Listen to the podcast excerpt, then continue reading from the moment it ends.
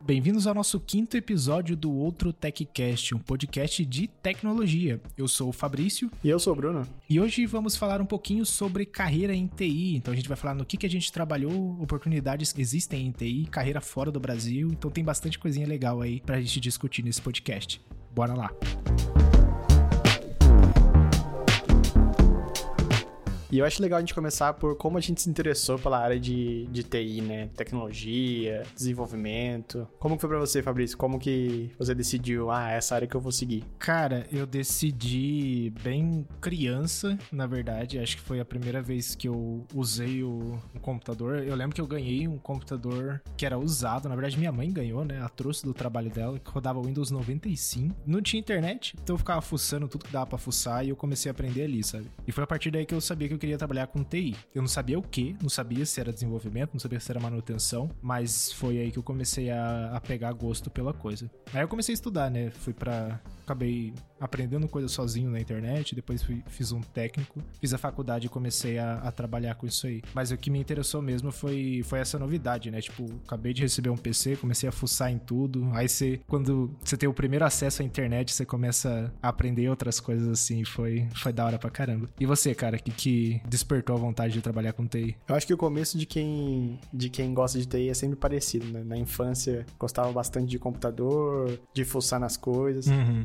Eu lembro que na infância, não na infância, um pouquinho mais pra frente, meu sonho era fazer uma tela de login, mano. Um, log, um site com login e senha, sabe? Eu ficava inconformado, eu ficava sem entender como que eu faço isso, cara. Como que eu vou pôr um, um usuário e uma senha, para onde vai isso, como que eu vou autenticar tal. Da hora.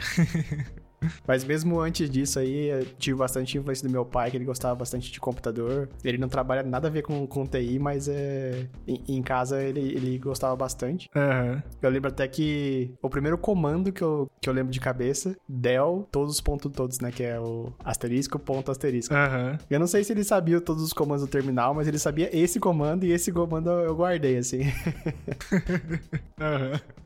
Pode crer, mano. Daí eu fui crescendo e, e, ah, sei lá, nunca foi uma dúvida para mim, ah, que área que eu vou seguir e tal. Eu sempre gostei de, de tecnologia e quando eu tava na, no colegial, ainda tava em alta os, os sites, né? Não tinha muito aplicativo assim ainda. Uhum. E daí eu fiz um colegial técnico de web design, foi, foi bem bacana. né o curso em si não, não, ensinou muita coisa, mas como eu era curioso, eu fui pesquisando na internet e, e complementando, sabe? Uhum. Você também fez colegial técnico, não fez? Foi em escola separada separadas, mas foi o mesmo esquema. Pô, enquanto eu tava fazendo ensino médio, eu também tava fazendo técnico. Aí foi aí que eu, que eu comecei a pegar mais, mais base do que é trabalhar com TI, né? Foi desse jeitinho aí que eu comecei a, a saber para onde que eu ia na, na carreira também. Legal, legal. E uma curiosidade é que eu e o Fabrício é, nos conhecemos através de um hackathon que uma empresa fez para contratar os funcionários, né? Então, uhum. a empresa fez hackathons para algumas escolas técnicas e daí nós dois passamos e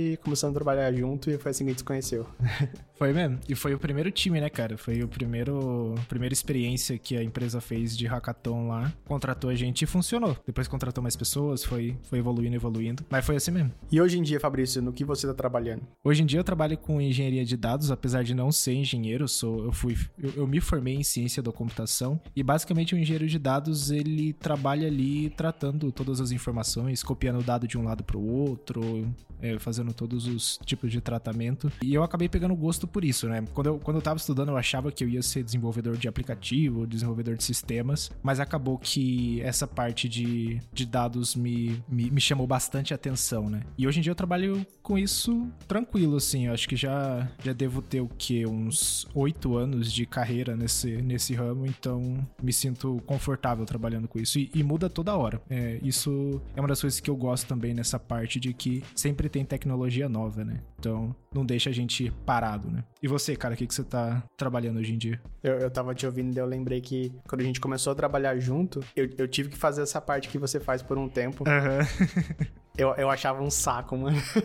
Uhum. Apesar de eu gostar, assim, quando você pega um, um tópico para você mesmo, um projeto seu, é, é, é, legal de fazer, mas como trabalho, assim, pra uma outra empresa e tal, eu achava um porre. uhum. E acho que hoje em dia, se duvidar, você vai curtir mais, porque é menos configuração em programa e mais código, tá ligado? Então hoje eu faço código puro para fazer essas movimentação de dados e tudo mais. E, e tem altos desafios, tá ligado? Tipo, você trabalhar com memória de um jeito otimizado, porque você começa a carregar a tabela na memória ali, do nada você já, você já vê que tá estourando gigas e gigas de memória. Então é interessante. Melhorou bastante do que, do que era antes, sabe? É, no, no, fundo, no fundo, como eu tenho bastante projeto próprio também, é, eu acabo tendo que me arriscar nessas coisas por conta própria, então uhum. não tô tão distante. Yeah. Mas eu fui para por outro lado aí, eu também trabalho com engenharia, apesar de não ter diploma de engenheiro. o meu cargo oficial é engenheiro de software. Eu trabalho com desenvolvimento de aplicativos, né? Focado mais em iOS, que é onde eu é, tenho maior domínio. E, e, gosto bastante, apesar de que é uma coisa que a gente vai falar mais pra frente, mas que eu, eu não gosto muito de trabalhar para uma empresa, né? É mais uma coisa que eu tenho que fazer agora para me sustentar, claro. Eu, eu queria estar trabalhando mais no modelo indie, assim, que é onde eu queria mesmo trabalhar, é nos meus projetos pessoais, assim, para ter, ter o controle, né, do que, do que eu tô fazendo. E, e é o que me traz mais motivação de continuar desenvolvendo, assim, né? Atualmente eu tenho alguns aplicativos na, na App Store. Tô sempre buscando uma forma de rentabilizar para quem sabe um dia conseguir viver só deles ou pelo menos que uma parte da renda venha deles para poder focar mais nisso, né? Uhum, pode crer, pode crer.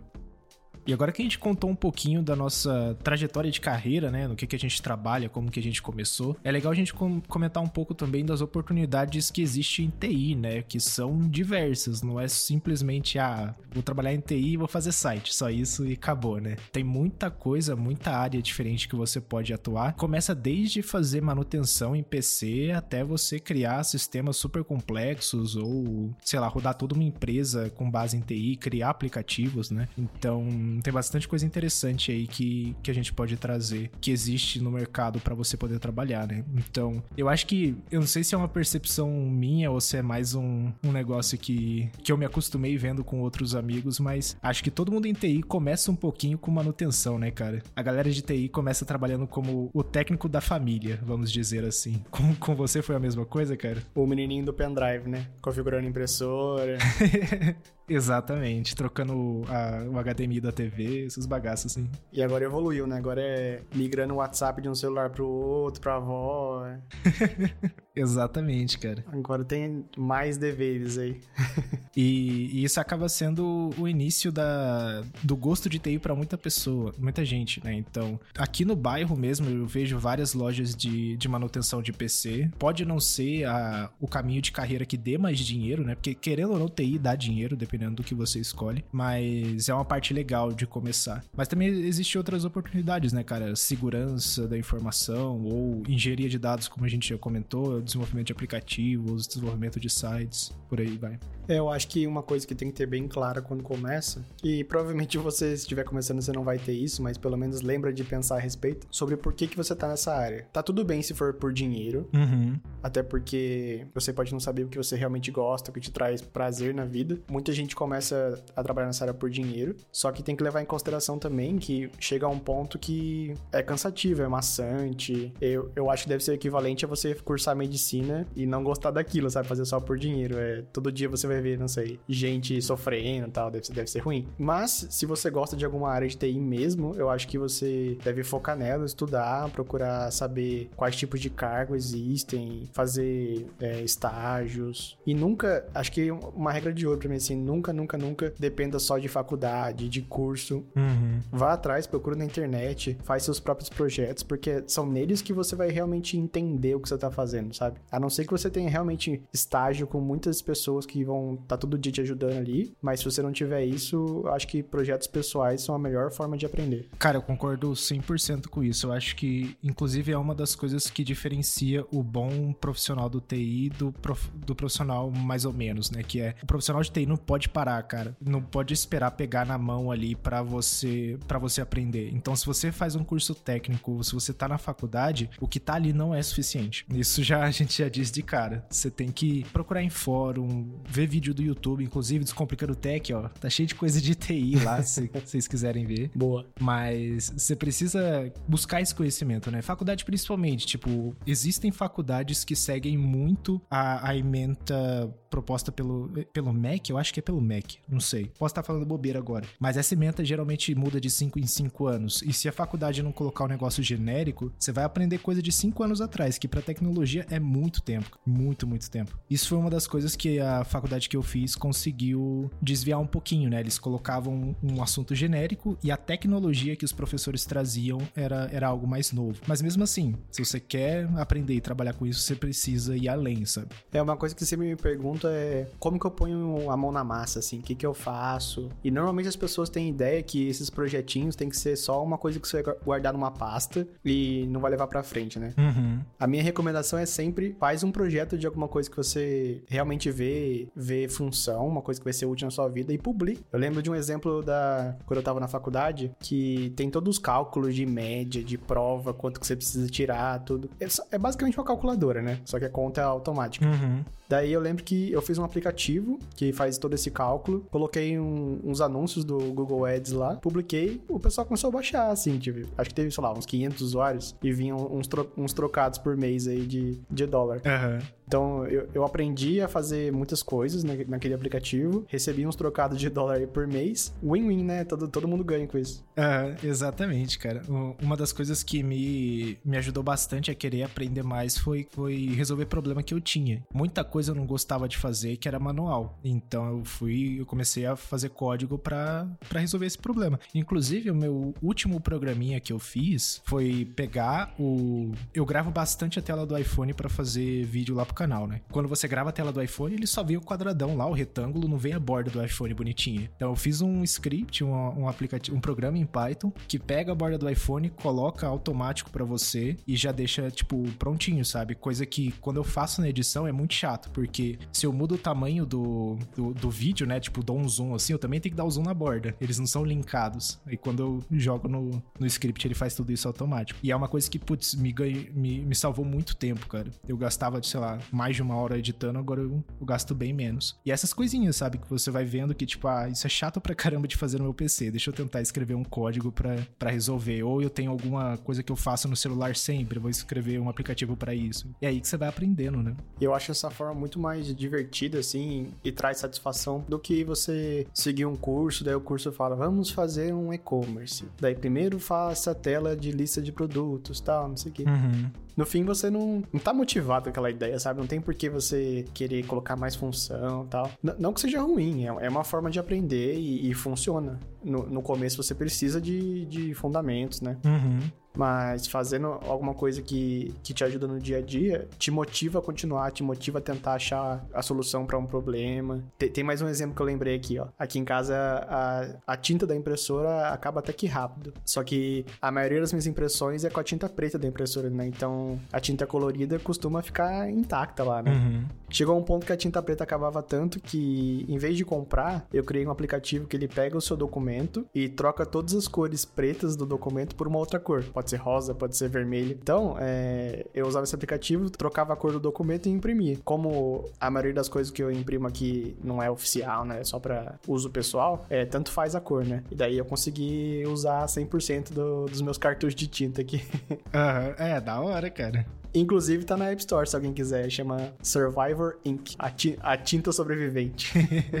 Da hora. Bom demais, cara. E são esses exemplinhos, assim, que, que fazem você caçar como que você resolve um problema, né? Eu acho que um dos mais da hora que a gente trabalhou meio que junto, assim, foi o, o Home TV, né, cara? Quando a gente tava pesquisando sobre encoding de vídeo, fazendo um monte de coisa, assim. Bora dar uma descrição aqui pro pessoal que, que não deve fazer ideia do que, que é, né? Então, Home TV é um aplicativo que a gente tá fazendo aí. É basicamente um, um IPTV player, um, um player de IPTV para Apple TV. Por enquanto, só para Apple TV Né? A ideia de, de fazer um aplicativo desse veio porque os que existem hoje em dia ou são feios ou são muito complexos, assim. E a ideia era fazer um aplicativo simples e, e bonito para qualquer pessoa conseguir é, mexer sem precisar de muito conhecimento sobre o que, que é isso, né? Mas fala aí que você estava falando. E acho que a parte mais da hora de, do, do Home TV foi essas pesquisas que a gente fez, né? Entender como que funciona o FFmpeg, que é um, um programa aí que faz gerenciamento dos, dos vídeos em MP4, H264, e pode fazer conversão, um monte de coisa, né? É uma biblioteca muito completa, assim. E não era simplesmente a gente caçar no Google o que que era. A gente achou vários problemas ali que a gente foi corrigindo até a gente aprender a usar a biblioteca muito bem. Inclusive, é, o IPTV ele funciona por meio de listas, né? Então você tem uma lista de canais que você pode assistir e, e executar no, num player, né? No IPTV Player, que no caso que a gente tá comentando aqui é o Home TV. Com o FFmpeg, que a gente pesquisou pra caramba pra aprender como é que usa, eu também fiz um, um programinha em Python aqui para eu ficar renovando a minha lista, né? De canais. Porque eu tenho a maioria dos canais que eu tenho são, são canais disponíveis na internet, que são gratuitos. Dificilmente eles ficam online para sempre. Então eu sempre rodo esse script pro FFmpeg lá, checar se tá tudo certo incluir esse, esse carinha na minha lista. E se não tiver, ele só tira da lista e vai manter sempre atualizado. E como esses canais que eu, que eu tenho na minha lista, né, são, são todos gratuitos, não é um canal fechado, por exemplo, uma CNN, nem nada disso. São canais que às vezes o, o governo disponibiliza. Inclusive tem um canal japonês que eu curto pra caramba, que é o NHK. Eu não entendo nada, mas acho muito da hora. Você consegue assistir pelo site NHK Japão, né, NHK Global. Só que ele também, eles disponibiliza um link para você assistir. Então é totalmente dentro da lei e, e, tudo isso, né? O IPTV às vezes tem uma, uma certa imagem de, de pirataria, mas não, existem várias é, empresas que disponibilizam uh, o sinal de TV gratuitamente na internet, né? E é para isso que é o meu script Python. Vai ficar lá lendo para ver se o canal ainda tá online, se mudou de link alguma coisa e monta essa lista para mim. Que inclusive, acho que desvia um pouquinho do assunto do,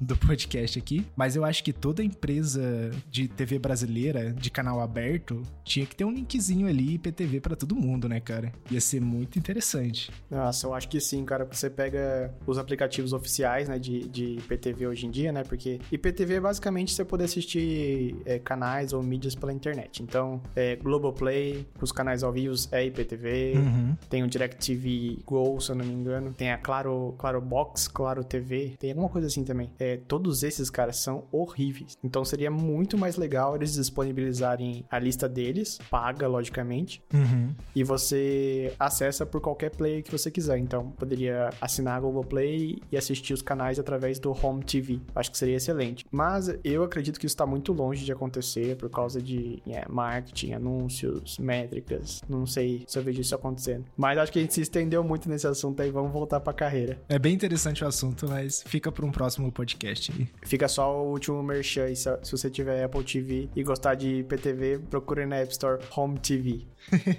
então, resumando o que a gente estava falando antes de começar esse tópico, existem diversas áreas em TI, você tem que ver qual que você mais curte. Uns exemplos aí, segurança da informação, desenvolvimento de aplicativos, desenvolvimento de sites, é, engenharia de dados. Basicamente, todos esses estão muito em alta hoje em dia, então tem, vai ter emprego para qualquer área que você queira ir. Uma forma de buscar por empregos. Nem todo mundo sabe, mas é, apesar do, do, LinkedIn ser muito famoso, tem gente que desconhece que é, muitas empresas contratam por lá, né? Uhum. Então, se você abrir o LinkedIn, é, procurar na cidade que você quer o emprego e mais ou menos o que, que é, por exemplo, desenvolvedor de aplicativos iOS. Vão ter várias vagas lá, você se aplica. Dependendo da empresa, te dá uma resposta rápida, dependendo, dependendo da empresa, demora um pouquinho, mas com certeza você consegue pelo menos é, entender melhor como funciona o processo. E não só a, a parte do processo, né? Mas é, as empresas, na maioria das vezes, colocam todos os requisitos que você precisa aprender para que você precisa ter para entrar na vaga, né? Então o LinkedIn também é uma ótima forma de você se manter atualizado. Às vezes, você, sei lá, sou um desenvolvedor de, de aplicativo iOS. Putz, o que, que eu preciso aprender? Dá uma olhadinha no LinkedIn, vê o que, que as empresas estão pedindo, porque às vezes tem alguma plataforma que você nunca usou, que seria legal você aprender e que vai ajudar na sua carreira, sabe? Então, o LinkedIn é uma ótima maneira de você não só procurar emprego, mas também se manter atualizado com o que, que o mercado tá, tá usando, né? E o legal também, você comentou que você pode selecionar a sua cidade e tudo mais, mas também tem a opção de selecionar trabalho remoto, né? Uhum. Então, TI proporciona isso, né? Hoje em dia eu trabalho remoto e eu gosto pra caramba. E no LinkedIn você também pode selecionar. Tem um checkzinho lá de trabalho remoto, você pode ver as empresas que,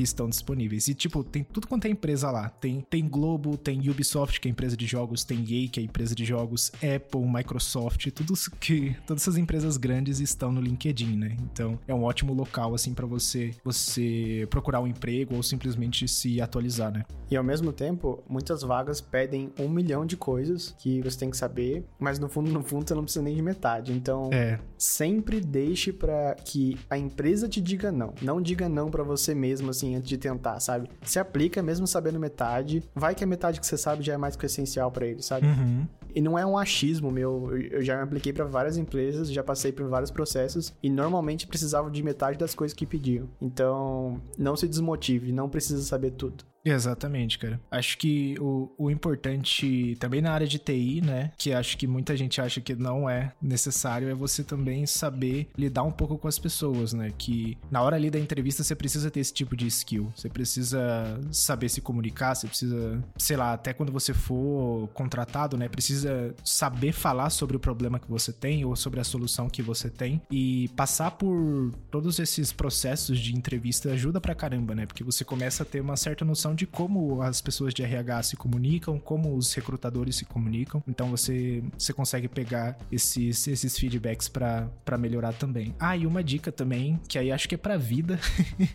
aprenda inglês, por favor. Eu acho que. É, pelo amor de Deus, gente, não, não, não trabalha com, com TI em português, assim. Programação em português me dá nervoso, cara.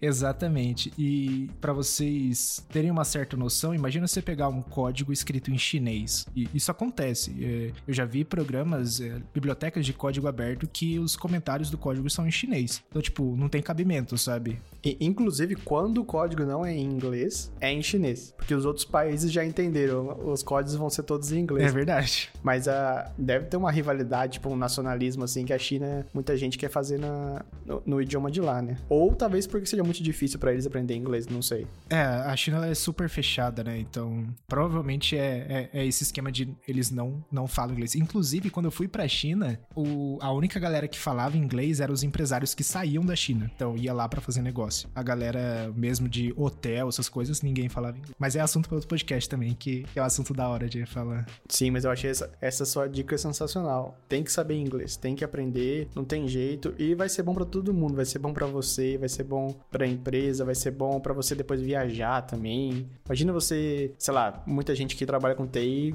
é, quer muito ir pro Vale do Silício, conhecer como são as grandes empresas. Imagina você ir pra lá e não entender, não entender nada que eles falam, sabe? Não é legal. Então, inglês é uma skill pra vida, não tem jeito. É, inglês é super importante. Mesmo que você trabalhe com só manutenção ali na sua lojinha ali, cara, é, é muito importante. Quando o Windows dá um erro, uma tela azul, geralmente não tá em português, tá em inglês. E a tela azul, ela diz qual é o problema. Só que muita gente não sabe porque tá em inglês. Então, é, é muito importante. É, aprenda inglês e depois começa a pegar outras linguagens também. Eu gosto bastante de aprender idioma novo, mas eu parei no, no espanhol. Eu tenho inglês, espanhol e português. Eu quero aprender mais coisas. Eu preciso só criar vergonha na cara mesmo. Eu, no caso, eu vou, eu vou manter a vergonha na cara mesmo e, e ficar só no inglês, né? não tenho saco pra outra língua, não, porque é, é maçante, né? Aprender uma língua nova. É. Mas eu acho que tendo o inglês aí, você já, já consegue se comunicar com a maior parte do mundo, então tá ótimo. Uhum. E o que ajuda do inglês é que, tipo, grande parte das séries mais famosas é em inglês, filmes famosos são em inglês, música é em inglês. Então, querendo ou não, você já tá rodeado de, de, de inglês, né? Da, da linguagem. Então fica um pouco mais fácil de aprender. Mas, mas realmente é um negócio que é, é muito importante você ter pra vida.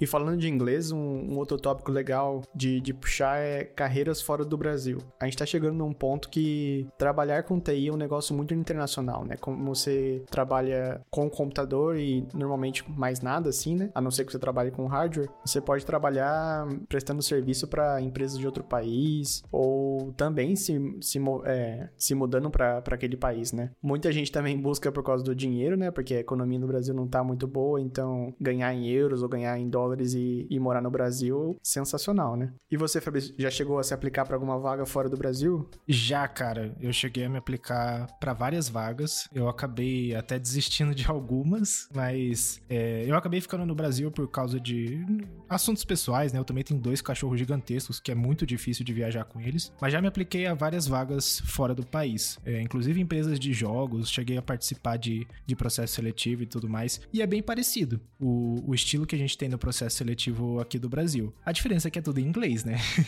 Não é nada em português. Mas geralmente é aquele esquema: você tem uma primeira conversa com RH para entender o seu momento de carreira, depois você fala com um recrutador, às vezes até com uma pessoa que já é do time que você trabalharia. Às vezes você tem um desafio ali de, de lógica, às vezes você precisa mostrar um case, né? Então tem muito disso. Mas uma coisa que eu percebi é que é muito complicado, por exemplo, você conseguir até mesmo um início de entrevista em empresas dos Estados Unidos. É, eu tentei em algumas, Primeiro que eles sempre. Essas empresas de fora vão sempre favorecer a galera que já tá no país. Isso é real. A, a única diferença é que se o país realmente tiver com falta de, de funcionário para aquela área, sabe? Então, se a empresa já tiver muita gente ali se candidatando, pode ter certeza que você não vai ser considerado. Mas aí você acaba procurando outras vagas em outros países que tá em falta e a, a chance de você conseguir o um emprego é alta também. Aí vem com todos os custos, né, cara? A empresa vai ter que pagar seu visto, vai ter todo um esquema de moradia, mas às vezes vale muito a pena, né? Mas minha experiência foi mais isso. Teve uma entrevista que eu fiz que foi para trabalhar na Alemanha e eu curti pra caramba a experiência, cara. Era numa, numa startup de lá, não vou, não vou chegar a comentar nome nem nada, mas toda a galera que eu comentei, é, que eu, na verdade que eu conversei durante o processo foi super gente boa. Eu só não quis ir mesmo mais por questão de, de salário. Eu vi que minha vida lá fora ia ficar um pouquinho pior do que, do que eu tenho aqui no Brasil, apesar dos preços no Brasil e a economia que tá bem ruim. Lá eu ia acabar sofrendo um pouco. E uma coisa que eu não largo mão são dos meus pets. Eu não, não vou sair daqui sem conseguir levar eles, sabe? Então acabou que, que não rolou. Mas, quem sabe no futuro, né? Ainda mais com o trabalho remoto agora sendo bem mais popular aí. Hoje eu tô numa empresa que eu curto pra caramba trabalhar. Inclusive, a galera de lá é muito legal. Então, por enquanto, eu tô, tô feliz onde eu tô, sabe? E você, cara, você. Abraço pro chefe. Abraço pro chefe, se estiver ouvindo. boa, boa. É, e você, cara, como é, que, como é que foi o esquema aí? É, então, eu tava ouvindo você falar de demanda em outros países, né? Que eles priorizam é, primeiro o pessoal do, do próprio país, né? Mas o lado bom é que tem muita demanda hoje em dia. Então, uhum principalmente na Europa, assim, é, você acha muita vaga. Eu vim justamente por, por esse motivo. Então, teve um colega meu que ele se mudou antes aqui pra Holanda, e daí ele me indicou na empresa que ele tava e eu me apliquei, fiz todo o processo. Foi até que simples, é que na hora você tá mais nervoso, porque nunca, nunca fez esse tipo de coisa, né? Tem que fazer todo o processo em inglês. E apesar de eu já trabalhar numa empresa internacional aqui no Brasil, é, falar inglês 100% do tempo e além do, do, do técnico, né? Interagir, falar sobre sua vida pessoal. É, é complicado, dá, dá um nervosismo, assim, sabe? Mas. Uhum passei, mudei para cá. Naquela época eu não tava muito preocupado em, em qual país ir, só queria trabalhar fora do Brasil, ter experiência, sabe? Uhum. Foi legal, é, foi uma grande mudança, assim. Como eu não tenho, eu não, não, tinha pet nem nada, então não tinha muita coisa me prendendo ao, ao Brasil. Eu me arrisquei, fui, mudei. Tô aqui até hoje, já faz acho que quatro, quatro anos, quatro anos já. Caraca, faz um tempinho já. Da hora, da hora.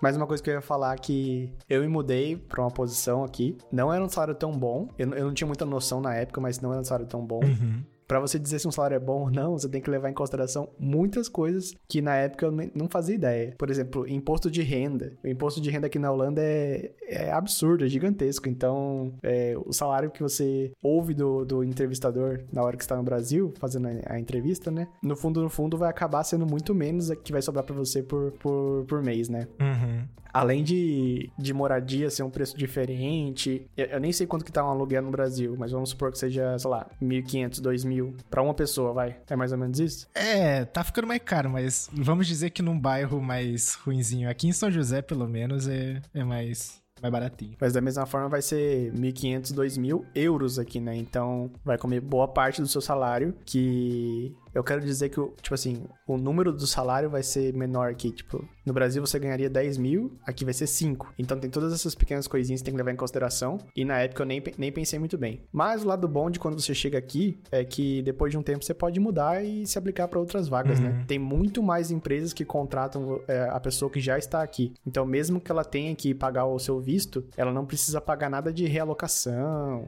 todo o trâmite legal, né? Às vezes compensa você se arriscar, vir com um salário um pouco mais baixo e se aplicar numa outra empresa depois e, e aumentar muito mais o seu salário. Boa. E, e tem algum outro país aí da Europa que você gostaria de, de mudar, cara? Tipo, hoje você tá na Holanda, né? Você gostaria de ir para outro país aí ou você curte pra caramba aí? Cara, então, a Holanda é muito bacana, assim. É... Tem muitos pontos positivos e negativos, mas uma coisa que você tem que se, se, se depara quando chega é a diferença de cultura, né? São pessoas totalmente diferentes do, do brasileiro. Então, é, para quem já foi para os Estados Unidos, por exemplo, eles são diferentes de nós no Brasil, mas não é tanto assim, sabe? É, até porque a gente cresce assistindo filme, então a gente tá acostumado com, a, com, a, com o jeito deles. Uhum. Agora, na Holanda, é outro tipo de pessoa, outro tipo de conversa. É, eles são muito diretos, então não tem que nem, que nem no Brasil que a gente quando quer falar uma coisa mais sensível, a gente prepara, conversa para passar aquela informação. Ele só, sei lá, cara, não gosto de você. E pronto, direto na sua cara. Uhum.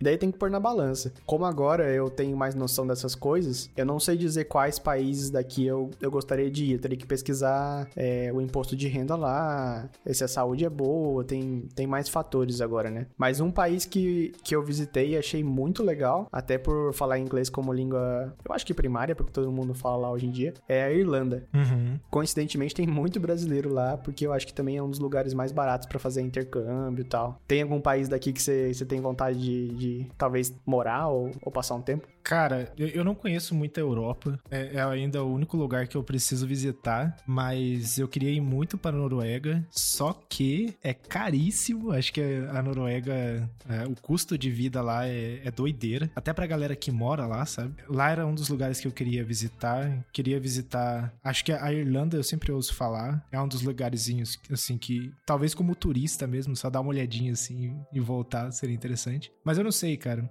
É, eu acho que se você tem, se você tem é, possibilidade, sempre vai como turista antes para conhecer o país, né? Uhum. Passar, não sei, é, é, é difícil dizer porque é um, é um custo bem alto, né? Mas se você tem acesso, ficar pelo menos umas duas semanas para conhecer como que é ir ao supermercado, como que é viajar dentro do país mesmo, sabe? É, então, isso aí é uma coisa que eu queria fazer antes de, tipo, saber mesmo se eu gostaria de, de morar aí. Eu queria visitar todos os países, para falar a verdade, mas é complicadinho. Mas um país que eu curti, que a gente visitou, aliás, foi o Canadá. Lá eu gostei demais. Lá eu voltaria fácil pra, pra morar, assim, né? E é perto dos Estados Unidos. É, Canadá realmente é um, é um xodó. é, lá, nossa, eu curti pra caramba. Então é um lugarzinho que eu iria fácil, assim, pra morar, sabe? Mas Europa, eu, eu sempre tive vontade de visitar. Quem sabe um dia eu não, não dou uma passada aí.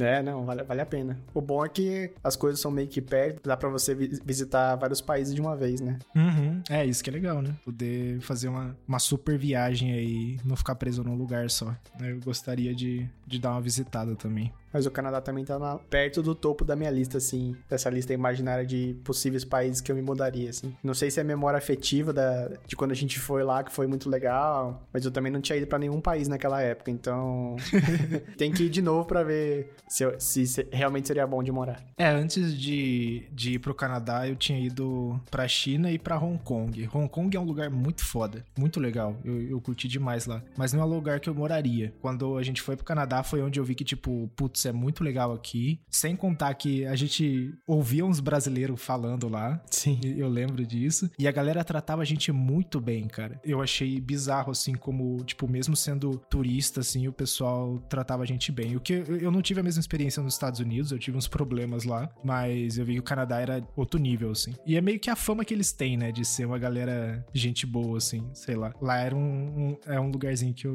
eu gostaria de voltar lá. Muito legal. Aliás, uma curiosidade random atômica aqui, uma curiosidade aleatória. Se você for pra, pra Vancouver e precisar de um Wi-Fi bom, vai no mercado chinês, cara. Nunca vi um Wi-Fi público com a internet tão rápido. Né? Pior, cara. Ah, lá também tem restaurante brasileiro, né? A gente foi num restaurante brasileiro lá. Bom pra caramba. Eu lembro que a gente tava falando em inglês e a moça falava português. Verdade. Aliás, parece que a gente tá indo longe do, do assunto carreira aqui, mas é um ponto importante. Os países têm é, culinária muito diferente da nossa. Então, quando você for se mudar, pensa que não vai ter aquele, aquele quilo na esquina para você colocar o seu pratinho de picanha com batata frita e lasanha tudo junto. Exatamente. É bem diferente. E depois da gente dar uma viajada quase que literalmente aqui no, no podcast, a gente vai falar um pouquinho de carreira freelance, consultoria e até mesmo carreira indie, né? Onde você pode se você pode ser o profissional de TI para você mesmo e prestar serviços ou criar aplicativos e, e tudo mais, né? É, existem várias áreas que você pode fazer isso, freelance, inclusive na minha área, é, uma, uma das coisas comuns de se fazer com engenharia de dados e também ci, ciência de dados e análise de dados é criação de relatórios, né? Criação de dashboards. Existem várias aplicações disponíveis no mercado e que, inclusive, quando você faz um, um serviço freelance, pode te dar um dinheiro muito bom, porque não é, não é um Excel que você está criando um relatório, né? É um, um programa ali dedicado para isso que você precisa de um certo conhecimento para usar. Então, não só isso, às vezes você precisa fazer um site para alguém, né, cara? Sei lá, aparece alguém que vê o seu portfólio e você tem que fazer um site, é um, uma das opções de você fazer serviço freelance. Pra TI tem muita coisa. Até mesmo manutenção de PC é um freelance, né?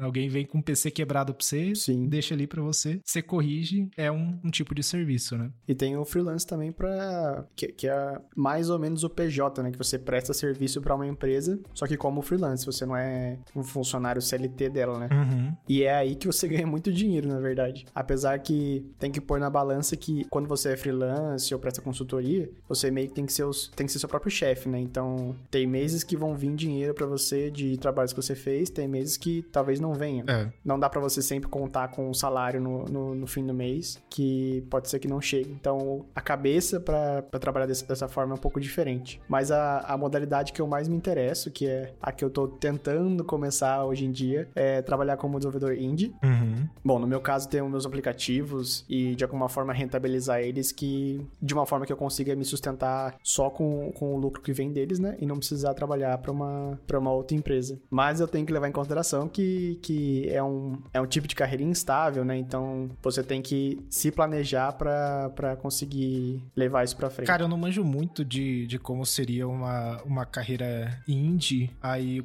gostaria de ter noção mais ou menos de do que seria sucesso para você, sabe? Tipo, você ter trocentos aplicativos ou ter um, um, aplicativo super famoso que já te dá rentabilidade. O que, que é o, o, o seu objetivo, né? Fora, fora conseguir viver disso. É, é, algum tipo de realização, coisas assim, sabe? É, então, quando você começa a trabalhar com TI, você vai começando a acumular algumas informações do que te traz prazer, o que, que, que, que te motiva aí pra frente, né? E uma das coisas que, pelo menos, me motiva é feedback do usuário que usa o meu produto, né? Então, apesar de quando você trabalha CLT para uma empresa, o produto não é seu, seu mesmo, quando você vê alguém usando aquele produto que você criou e te dando feedback a respeito dele, eu percebi que é algo que me motivava. Ter meus próprios projetos, meus próprios produtos e ver pessoas usando eles é bem realizador para mim. E uma, uma carreira nessa área, uhum. olha, eu posso dar um exemplo do que a gente tava falando agora há pouco, que é o, o Home TV. No Home TV eu tenho alguns assinantes, vem uma renda por mês e uma renda, uma renda anual também para quem assina a versão anual e não por mês, né? Se eu fosse seguir só com ele, assim, para me sustentar, eu tinha que levar em consideração que no mês seguinte pode ter menos assinantes, tanto quanto pode ter mais também, né? Então eu tenho que estar preparado financeiramente para me sustentar, né? Uhum. Mas normalmente também quem vive de, de carreira indie não vive só com um aplicativo ou um produto, né? Pode, pode ter vários. E conforme vai crescendo, quem sabe você contrata outras pessoas para trabalhar junto com você, expandir, porque você pode vir de uma carreira indie e se tornar uma empresa também. Muitos aplicativos começaram assim, né?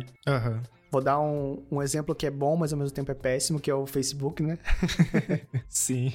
Que começou assim, é uma pessoa ou alguns amigos fizeram e tá como tá hoje, né? Uma empresa, sei lá, multimilionária, multibilionária, não sei. É, e eles não tem só o Facebook, né? Hoje em dia o Facebook, que agora é Meta, só que aí o, Meta tem o Facebook, tem o Instagram, tem o WhatsApp, tem a Oculus, tem, tem de tudo, né? Pensar que eles começaram daquele site simples de universidade que eles fizeram. Inclusive tem um filme muito bom, acho que é Rede Social, o nome, que conta a história. Sim. E pensar que eles saíram disso para viver, se tornar essa empresa gigantesca, né? Do mesmo jeito que a Apple saiu de uma garagem, da HP saiu de uma garagem e virou uma empresa gigantesca, né?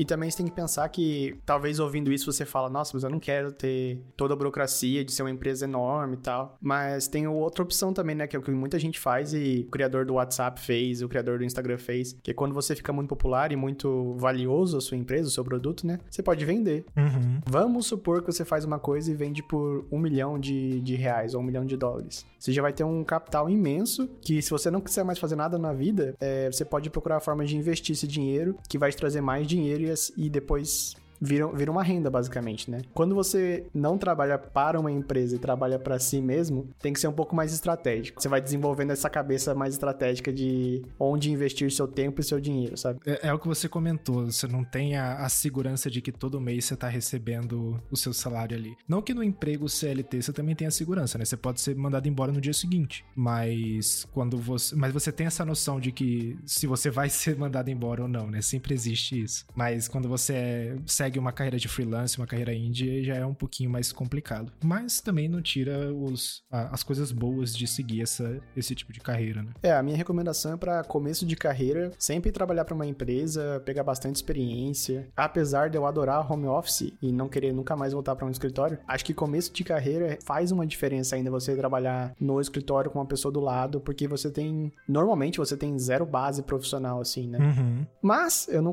não tô começando minha carreira agora, então pode ser que é, remotamente também funcione. Realmente, cara, eu acho que quando a gente inicia a carreira é bem importante a gente ter a galera do, do lado ali, né? É, ensinando a gente, ou se simplesmente pegando ideias do que tá rolando. Hoje no meu trampo atual, a gente tem é, um pessoal que tá começando agora e tá trabalhando home office, né? O nosso time lá, ele é inteiro home office. Mas ainda assim a gente tem uma comunicação muito boa, sabe? Não só pelo Teams, mas pelo, pelas reuniões que a gente faz, pelas calls. De alguma maneira a gente encontrou aquele jeitinho de estar junto junto ali todo dia para fazer nosso trampo e até mesmo se conhecer, né? Que é o que a gente tem de ponto positivo quando a gente trabalha é, presencialmente. Eu acho que varia bastante de empresa para empresa. Tem empresa que não consegue lidar muito bem com home office e tem empresa que tem. E é aí que você vai sentir a, a diferença, né? Mas realmente, quando você começa do lado de uma pessoa ali, ajuda bastante. Porque você tá vendo o que a pessoa tá fazendo, você tá vendo os problemas que a pessoa tá enfrentando. Então é um, é um ponto muito positivo pra, pra carreira, né? Além que no começo também é legal a sensação de time, assim assim, pessoas, sensação de pertencimento, né?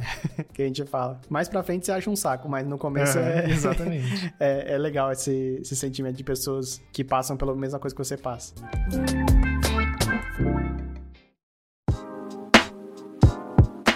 E agora a gente podia falar um pouquinho do que a gente gostaria de trabalhar, né? Porque nenhum de nós dois trabalha no trabalho dos sonhos ainda. Uhum. eu dei uma ideia mais ou menos já do que eu quero para minha vida daqui para frente, né? Pelo menos a, a, curto prazo. Mas e você, Fabrício? O que, que você gostaria de trabalhar? O que, que te traz prazer aí? Cara, antes de, de começar a trabalhar, na, antes do meu trabalho de TI, né? Eu já, já fazia um pouquinho de YouTube. Isso há muito tempo. Eu, eu acho que a gente começou a trabalhar junto em 2014, né? Acho que em 2012 eu já tava fazendo vídeo vídeo pro YouTube. Tava fazendo umas coisas muito bobas, assim, sabe? Vídeo de jogo tudo mais. Só que com o tempo eu voltei pro YouTube e comecei o Descomplicando Tech, né? E não tem nem um ano ainda, mas voltou aquele prazer de fazer de fazer esse tipo de conteúdo, né? Começar a colocar coisa no YouTube. Então isso é uma das coisas que eu quero pro, pro futuro, sabe? Eu quero crescer o Descomplicando Tech. É, eu quero que seja uma plataforma que as pessoas possam ir lá aprender coisa nova e também até mesmo dar pitaco do que eu tiver lá. Se eu estiver falando bobeira, né? Né? Porque TI tem bastante disso, né? As coisas sempre se atualizam. Pode ser que o que eu falo não é mais uma verdade e já, já foi atualizado. O YouTube, ele, ele é muito perigoso em questão de carreira, porque você também nunca sabe se você vai ter aquele trabalho para sempre, se você não se reinventa, se você não acompanha o que tá acontecendo na, na internet, você vai ficar para trás. O que eu já vi acontecer com vários canais gigantescos, né? A galera, sei lá, fazia 500 mil visualizações por vídeo. Hoje em dia o canal nem existe mais, então existem esses problemas plataformas. É mais ou menos o que a gente tava falando agora há pouco também, né? Quando você trabalha para você mesmo, tem que ser um pouco empreendedor, né? Exatamente, cara. Tem um exemplo bem bacana. Eu, tava, eu assisto um, um canal de casa inteligente, né? Eu esqueci o nome do canal agora, mas o, o cara, além de fazer vídeos pro YouTube, agora ele tava fazendo produtos de casa inteligente. Então ele acabou de lançar um sensor, é, um sensor de ocupação, que é algo meio novo, assim, no, no mercado. Uhum. Acho que em seis horas ele vendeu mais de mil unidades, então usou a influência dele do canal dele para outras áreas também, né? Então tem que ter um pouquinho dessa sagacidade é, então, exatamente. E tem outros canais gigantescos também. Um, um que eu tava comentando com o Panta agora em, em, off é o Linus Tech Tips, né? Ele é, ele é um dos canais de tecnologia, acho que é um dos maiores, né? A gente tem o MKB que todo mundo conhece, mas o Linus, ele tem uma influência, tipo, bizarra na internet de... Porque o grupo dele, né, começou com um canal pequeno e hoje em dia já é uma empresa com, acho que mais de 80 funcionários que ele fez um vídeo recentemente. E ele não é só TI, é, ele tem uma, uma loja de... É tipo merchan, né, que ele vende, vende roupa, vende mochila, vende um monte de coisa, que hoje também é uma das fontes de, de renda para pagar toda essa galera que trabalha para ele, né. Eu acho que o Descomplicando Tech iria no mesmo caminho. No começo a gente começa é, falando do, de tecnologia, fazendo vídeo, mais para frente a gente começa a agregar outras coisas e quem sabe um dia a gente começa a vender algum tipo de produto, né? Pode ser coisa de casa inteligente, pode ser só um a, a, algum merchan ali, é algo que pode crescer. E é, e é, bem esse esquema que você falou, a gente precisa ter uma cabeça mais estratégica para conseguir levar a marca para frente, né? Isso, isso que é o difícil do YouTube, é você se manter relevante, se manter ali conectado com seu público para conseguir crescer. Porque pra galera de esquecer é facinho. Esse é um, um dos grandes problemas da Twitch, se eu não me engano. Na Twitch, se você passa uma semana sem fazer live, muita gente já nem, nem volta pra próxima, sabe? Então, porque tem muita gente fazendo. É aquele negócio, você acaba sendo substituído muito fácil. Acontece bastante disso. É que nem engordar. Engordar é rapidinho, perder os quilos é bem devagar. Exatamente, cara. Exatamente. E, e é a mesma coisa que acontece. Então, no YouTube é assim também. Se você para de postar vídeo, se você para de interagir em, outros canais, você vai ser esquecido. Então é um trabalho assim cansativo, que inclusive é, é o que eu separo, né? Hoje eu tenho meu trabalho normal das, das 9 às 6 e depois disso é total dedicado pro meu canal. Enquanto o Descomplicando Tech tá crescendo, eu, eu vou deixando meu tempo para fazer esse tipo de coisa, né? E é o que eu gosto. Se não fosse legal, eu não ia estar tá, não, não ia estar tá postando vídeo lá no canal, né? Isso é uma das coisas que eu gostaria de trabalhar. Começar a levar esse conhecimento que eu tenho para as outras pessoas de maneira gratuita mesmo. Coloco no YouTube lá e, e vou, vou compartilhando. Quem sabe um dia também não, não faço algum conteúdo pago aí, sei lá. Tem, tem coisa pra caramba que dá pra, dá pra fazer pra monetizar também. Quem sabe um dia alguém patrocina um podcast, daí fica mais viável também, ó. é, exatamente. Oh, ia ajudar pra caramba, ó. Ter um patrocínio aí que já, já ajuda a pagar as contas já. E até trazer coisa diferente, tanto pro canal quanto pro, pro podcast, né? Imagina a gente consegue. Acho que aí é uma coisa que eu gostaria que a gente fizesse a partir do momento que a gente tiver nosso primeiro patrocínio legal, que é talvez começar a gravar vídeo também. Porque a gente já vai ter uma condiçãozinha melhor de, de comprar equipamento, né? Essas coisas assim. Apesar de ser complicado de editar, aí a gente conversa com o Giovanni aí se ele, se ele aceita o desafio aí. Mas é isso, acho que é isso que eu gostaria muito de, de trabalhar. E, e fora isso também, eu gostaria de ser aposentado. eu gostaria de ser herdeiro. Exatamente. Gostaria de ficar de boa só curtindo meus cachorros aqui, já era. No fundo, no fundo, a gente faz essas coisas por dinheiro também, né? Porque se fosse só por hobby, não precisava ser tão estratégico, assim. Faria só pensando em, em fazer o que gosta, né? É, exatamente. No, no fim das contas, ter os boletos para pagar, então a gente tem que, tem que achar um jeitinho de monetizar. Eu também faço outras coisas, tipo, eu curto muito tirar foto. Foto é uma das coisas que eu gosto bastante de fazer. E eu também vendo minhas fotos. É, é estranho falar isso, né? Vender foto. Hoje em dia é, é, é cabuloso falar. Mas eu vendo as fotos das coisas que eu tiro, por exemplo, paisagem, essas coisas assim, você consegue fazer dinheiro. Você consegue colocar num Adobe Stock da vida, um Shutterstock. Apesar de eu ser da área de TI, existem outras maneiras de eu, de eu ter uma renda extra, né? E aí você vai se reinvestindo E, e também, né, agora que a gente comentou um pouquinho do que, que a gente gostaria de trabalhar, também tem as áreas que a gente não quer trabalhar em TI. No meu caso são algumas, mas, cara, o que, que você tem aí em mente de, de área que você não gostaria de trabalhar em TI? Acho que a primeira coisa que vem na cabeça é começo de carreira, né? É, todo aquele perrengue, não quero mais, mas também acho que nem teria por que passar por isso de novo, né? Ah, tem áreas que não, tenho zero interesse, assim. Por exemplo, trabalhar com algum produto que de uso interno da empresa, que ninguém. que não, não chega ao público, sabe? Suporte, acho que suporte de TI também é um negócio difícil lidar com pessoas. É, apesar de estar fazendo podcast, eu não, não sou bom e nem gosto de lidar com pessoas assim. Eu prefiro mil vezes máquinas.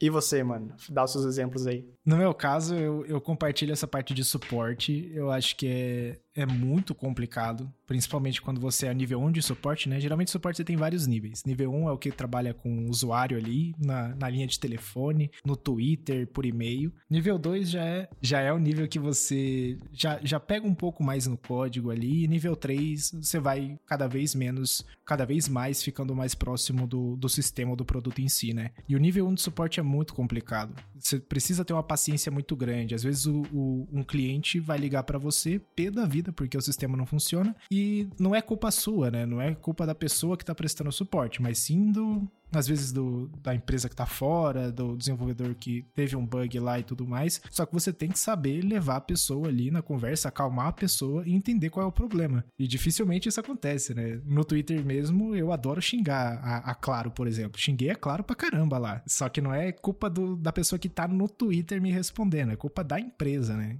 É um, é um trabalho, assim, muito desgastante que se você não tiver uma cabeça boa também vai ser, vai ser complicado. Outra área também que eu tenho bastante dificuldade é front-end.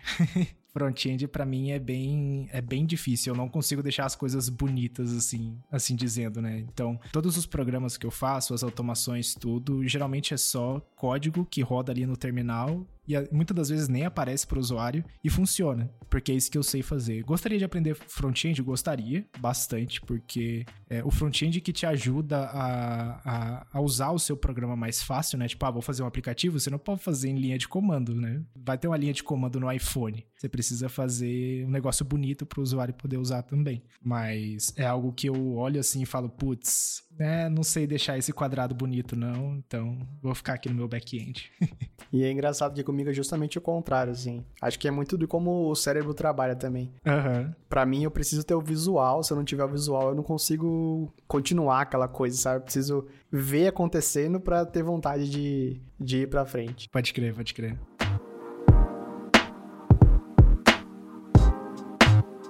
E por hoje é isso. Obrigado a todo mundo que ouviu mais esse podcast. É, tá sendo bem divertido fazer aqui. E se vocês puderem, ajudaria bastante a gente é, se vocês avaliassem o podcast no Apple Podcast ou no Spotify para mostrar para todas as pessoas que o conteúdo é bacana. Ou se você for avaliar duas estrelinhas, manda uma mensagem pra gente dizendo o que, que você não gostou que a gente, a gente te responde ou adapta aqui no nosso, nossos episódios. É, segue a gente lá no outrotechcast ou nos nossos twitters pessoais. O meu é begoncal2 grace e o seu, Fabrício? E o meu é arroba faber, Goncalves. E além do Twitter, eu tô lá no youtube.com barra Descomplicando Tech. Então a gente tá com o canal do YouTube lá, tá crescendo bem e tem bastante coisa de tecnologia. Então, para você que tá começando na área de TI, quiser acompanhar o conteúdo de lá também, tem casa inteligente, tem programação, tem dicas de Trello que fizeram sucesso pra caramba lá no canal. Então, dê uma passadinha por lá, se inscreva e deixa um comentário também do que você gostaria de ver por lá. E se você tem interesse no aplicativo que a gente citou aqui, o Home TV, é, o link vai estar na descrição. Então, obrigado, Giovanni, por mais uma edição desse podcast podcast. Até a próxima semana, pessoal. Falou!